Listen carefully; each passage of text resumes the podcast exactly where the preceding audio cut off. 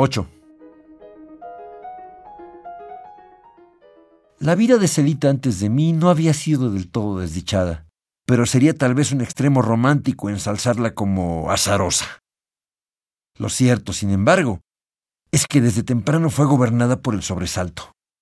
Muerta su madre durante el mismo parto, Celia creció entre medias hermanas no siempre fraternales. Y a la muerte del padre, ocurrida temprano, a los seis o siete años, fue enviada a un internado de señoritas ricas del cual saldría a media insurrección huertista, solo para encontrarse heredera de nada, pues incluso su piano de cola había sido rematado por Mercedes, la hermanastra fatal. Casada infelizmente, viuda súbita, madre joven de un niño y una niña, pasaría Celia el resto de sus días peleando cuerpo a cuerpo contra la adversidad, y a menudo ganando por diferencia mínima. Si me diera aquí mismo por relatar la vida que ella insistentemente me contó, es probable que el otro libro se comiera a este. De hecho, he intentado también escribir esa historia, pero algo se me atora.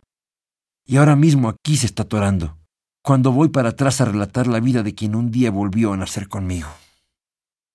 Sé que mi abuela era otra antes de conocerme, y que sin ella yo no sería el mismo. Nos habíamos inventado el uno al otro. Estábamos tan orgullosos de juntos ser los que éramos, que veíamos la vida desde un acolchonado final feliz. Y todavía mejor, final risueño.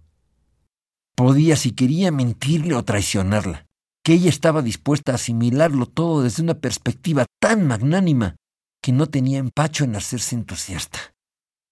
Solo una situación podía convertir a Celita en madre autoritaria y terminante. Cuando su hija Alicia pretendía escarmentarme en su presencia. ¡Ay de ti si te atreves a levantarle una mano al niño! Celita no volvió a tener un piano, pero mucho después, cuando Alicia y Javier me regalaron uno, a mí, que para entonces solamente aceptaba una guitarra eléctrica, Celita se sentaba y lo tocaba con dedos memoriosos y temblones, y yo sentía ganas de publicar que tenía una abuela pianista. Cuando se fue de vuelta a su departamento, Vivía céntricamente en la colonia Cuauhtémoc. Llevaba un año padeciendo el exilio en San Angelín, numerosos kilómetros al sur de todo cuanto parecíale funcional en la vida.